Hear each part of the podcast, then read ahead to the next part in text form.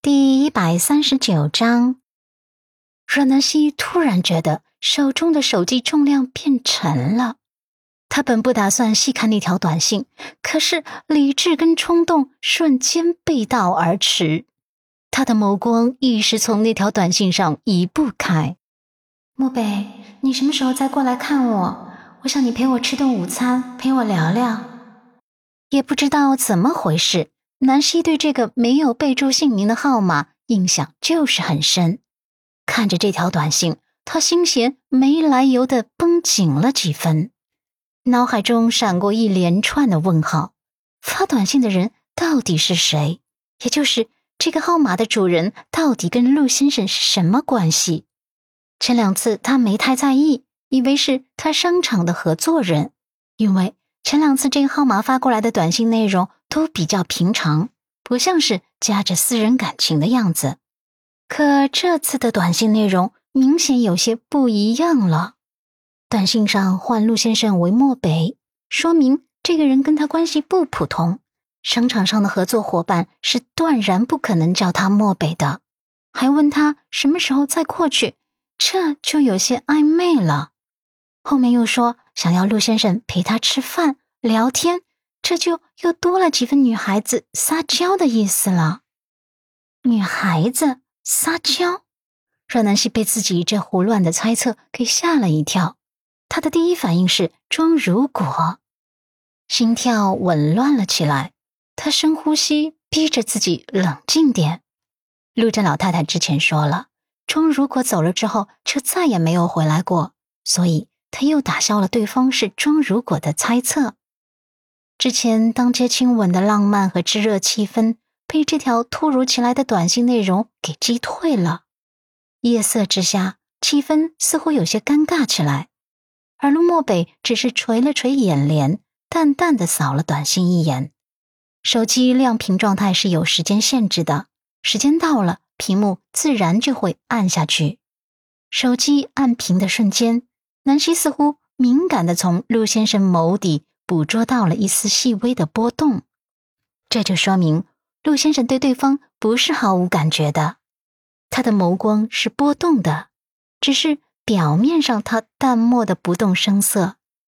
很多时候，人的好奇心就像是那水中被垂钓的鱼儿一般，尝到了诱饵的美味，就怎么也舍不得松口。今晚还真是个不平常的夜晚。事情一茬接一茬的发生，他这心情啊，还真像是坐过山车一样，一会儿上，一会儿下，一会儿又猛然颠簸起来。他是个急脾气，很想大声问问陆先生发短信的到底是谁，可是他又不想自己太冲动，冲动的时候容易失去理智，不能单凭着这样一条短信，心态就崩了吧。他想要做一个优雅的女人，不急不躁。不疑神疑鬼，所以他想冷静下来，然后等着陆先生解释这人到底是谁。在他的质问和男人主动解释之间，他选择后者。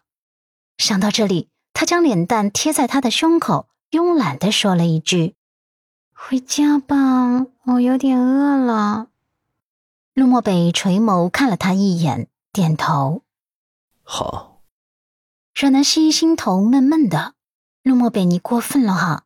我不问你，居然也真的不解释，过分，过分！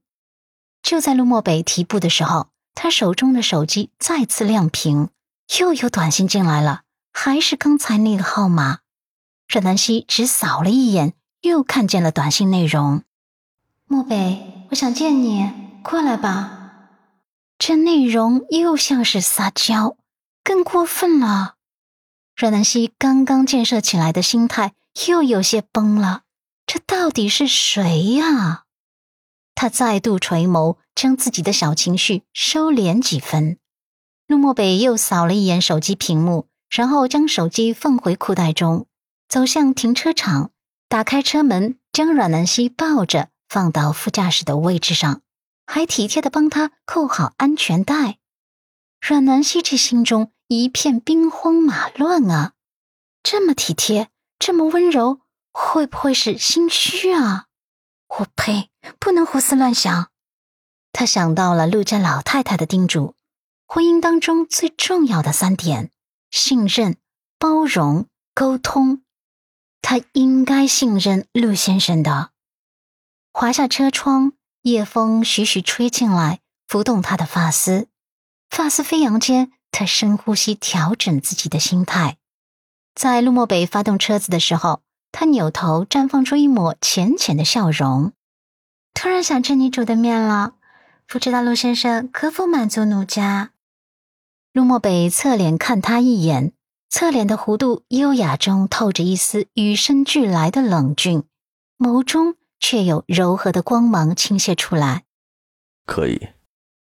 阮南希笑得眉眼弯弯的，可心底那闷闷的感觉不断的扩散开来。这个木头陆漠北还真是不解释啊！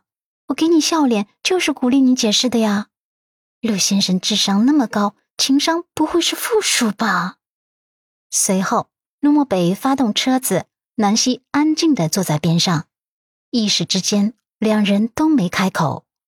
南希悄悄的用余光看向男人，发现他脸上似乎笼罩了一层不明情绪，眸光似乎也变得有些复杂。车厢内安静的有些压抑，南希还是不想质问，她想等着男人主动解释。良久之后，他叹息。陆漠北终于再度开口了，在等红绿灯的时候，他侧眸看着他，嗓音有些沙哑：“陆太太，吃醋了？”阮南希泉水般的眸子里闪过一抹情绪，然后急忙道。哼，怎么怎么可能呢？我怎么可能吃醋？